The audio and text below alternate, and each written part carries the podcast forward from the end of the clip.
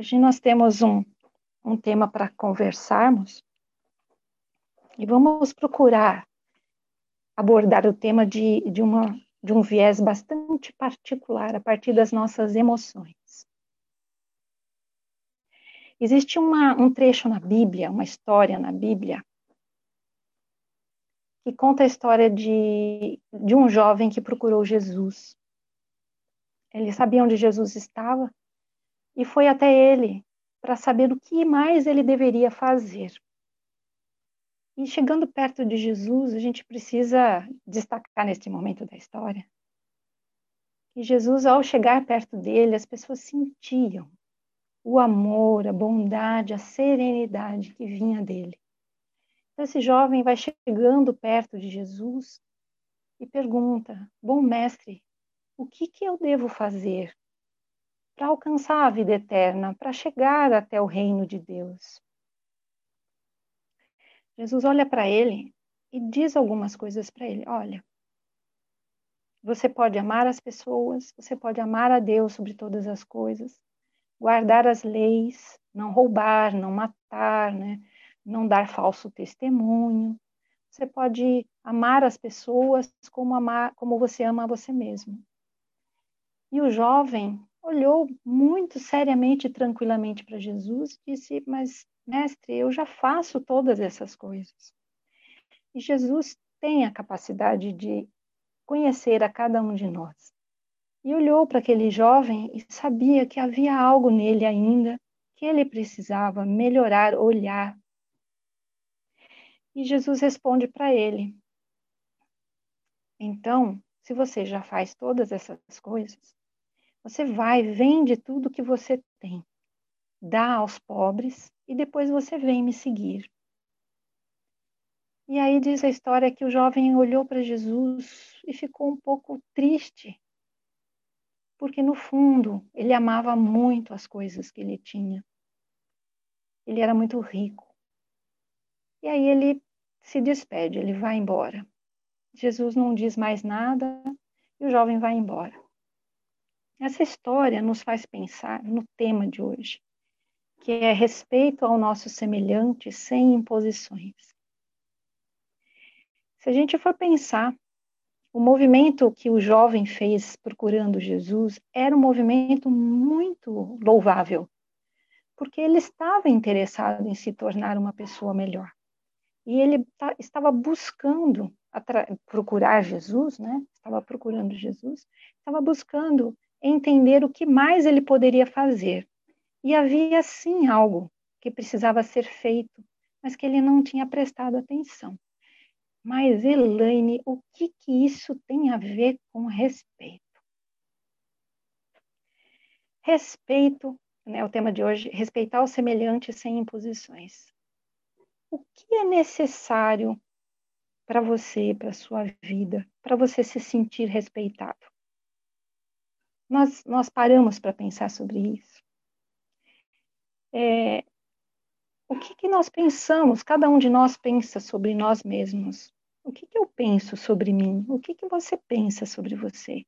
Aquele jovem pensava algo sobre ele.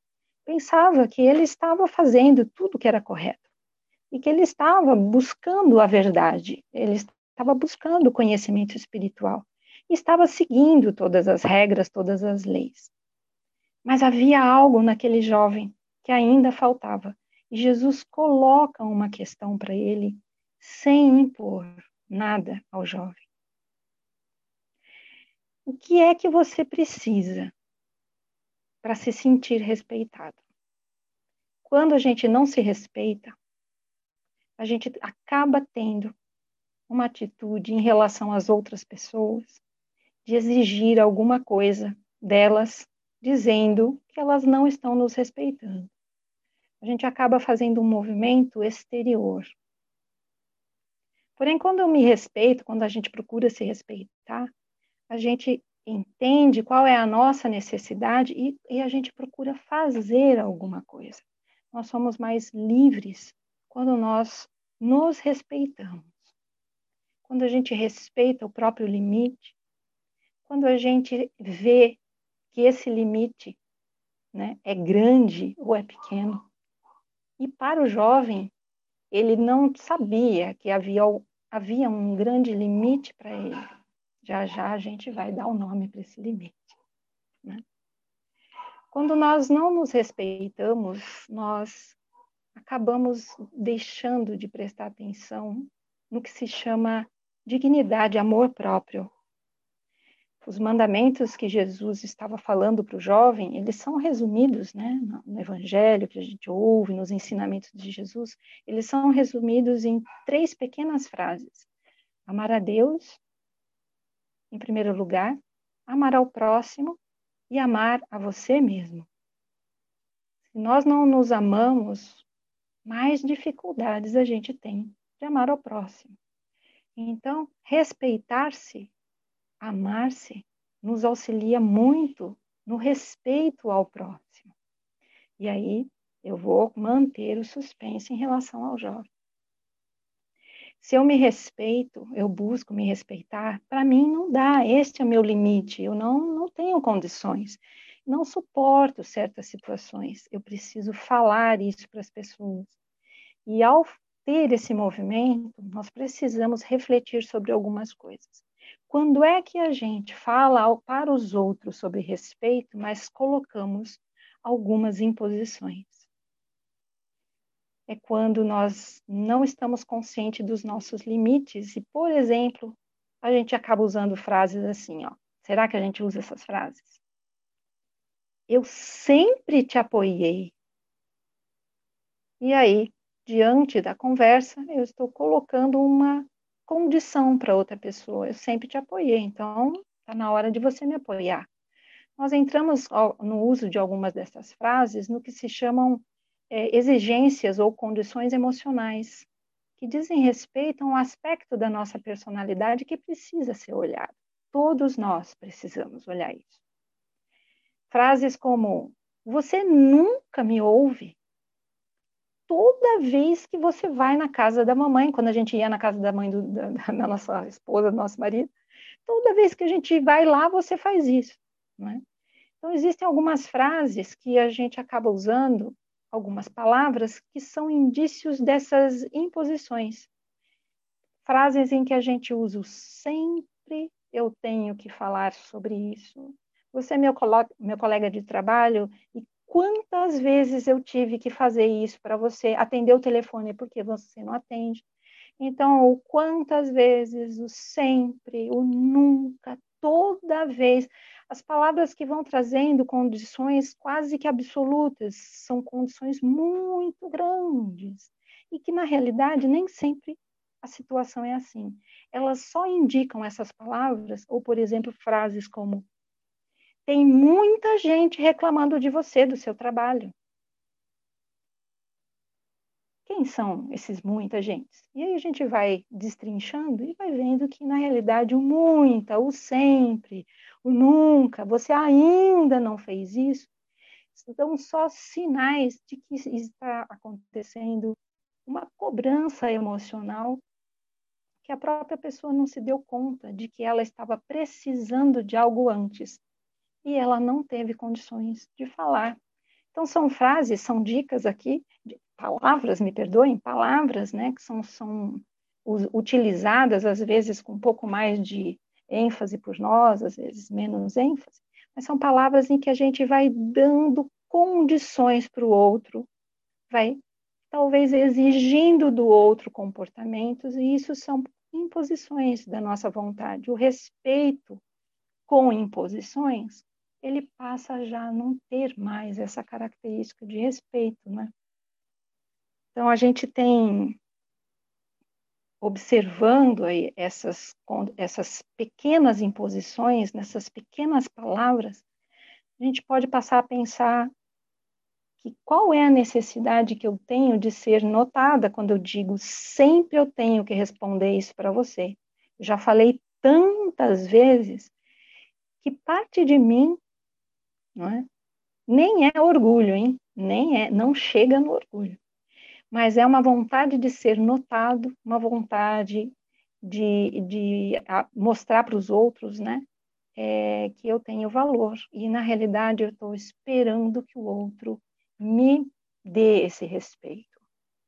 Eu estou colocando condições para que o outro olhe para mim e me respeite.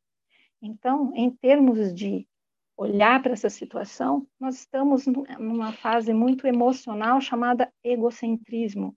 Eu ainda nem, nem estou pensando lá no orgulho mais na frente, mas no egocentrismo, onde eu estou preocupada com as minhas condições, assim como o jovem rico da história, ele estava sem prestar atenção no quanto as coisas eram importantes para ele e ele dependia do status social que ele tinha.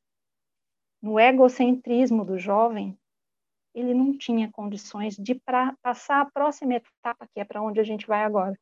Pensarmos juntos esta questão do respeito sem imposições. Existe, existe um trabalho realizado é, que se chama Amor Exigente, é feito com famílias, né, e professores e alunos, pais e filhos. É, os três últimos princípios do amor exigente nos ajudam a passar para o outro lado da história do jovem rico, onde ele não conseguiu ir. E aí a gente vai, nós vamos juntos para esse outro lado. Existe um princípio que se chama cooperação. Então, no momento em que eu começo a me respeitar e eu preciso entrar num acordo com outra pessoa, porque está no meu limite, eu preciso conversar com você sobre essa toalha molhada em cima da cama, brincando com questões antigas que a gente sempre usa, né? Que a gente sempre ouve, né?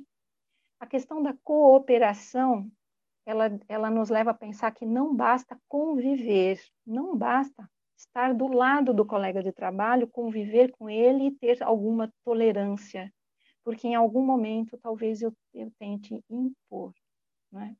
é, tratá-lo com respeito, mas impondo algumas condições. A cooperação coloca as, ambas as partes numa condição de estima elevada, onde a gente entra num acordo. Né? E eu consigo dizer para o outro qual a minha necessidade e o outro pode assumir as suas próprias responsabilidades em relação àquilo. É um movimento de sair do egocentrismo, que é muito cômodo ficar nessa situação e usar aquelas palavrinhas que eu falei, onde eu vou colocando, impondo condições emocionalmente, né, nas conversas, que seja no próprio trabalho, né? Então, agora meu chefe está exigindo isso, tá bom, eu te respeito, porém, todas as vezes e tal, né? E a gente acaba usando isso. Então, a cooperação, dizer, olha, para mim é importante, para você isto é importante, então podemos colaborar, cooperar, né? Já é um outro estágio, a cooperação, um estágio mais elevado que a gente vai unir com o último critério aqui. O segundo critério que eu trouxe é a organização, a disciplina. Se nós formos pensar que se a toalha é molhada em cima da cama ou as migalhas em cima da mesa, sempre você deixa sujas migalhas em cima da mesa e tal. Talvez seja é, interessante uma conversa sobre organização, onde as regras fiquem estabelecidas, seja em casa, seja no trabalho né? ou seja, num relacionamento comercial, né? organizar por ordem nos sentimentos, porque você se respeita e quer respeitar a outra pessoa. Então, é, sem organização e sem disciplina, a, nós acabamos nos sentindo fragilizados, nos sentindo, de alguma forma, infantilizados na relação, né? E é o famoso ditado, né? É, o combinado não sai caro, né? Então, a organização, estipular o, é, o que vamos fazer juntos em seguida, como nós vamos fazer isso juntos, é um movimento de profundo respeito com, em relação a você e a outra, as outras pessoas envolvidas, sem impor nada, porque estamos num outro estágio, saindo do egocentrismo. O terceiro princípio é a compensação. É respeitar compreendendo a outra parte, mas a outra parte não tem lógica. Precisamos entrar no processo de orientação, se caso a outra parte não está entendendo bem as regras, a outra parte está abusando um pouco das condições. Né? Então, a compensação é como Jesus fez na história. É explicar que era necessário abrir mão das coisas materiais e Jesus deixa a porta aberta para que o jovem decida por si mesmo e assuma as responsabilidades. Porque o jovem chega a Jesus perguntando, falando: Eu já faço e eu quero saber o que mais eu preciso fazer para alcançar o reino de Deus, para alcançar a iluminação, para ser um espírito melhor, iluminado, qualquer expressão que a gente queira. Né? Então, deixar na compensação existe orientar a pessoa, talvez não seja bem por aqui, talvez seja melhor você desapegar das coisas, você se respeitar, é? desapegando das coisas e, e, e se respeitar buscando o que realmente tem valor, não o valor que o status social que as coisas e a tua riqueza te dá, mas buscar dentro de você mesmo a sua dignidade, os seus valores, os, a sua preciosidade interna, o seu tesouro interno, não é? Então a fase da compensação, ela, ela nos coloca a pensar: eu conto com você, com a sua cooperação, mas é você que decide e você que assume as responsabilidades.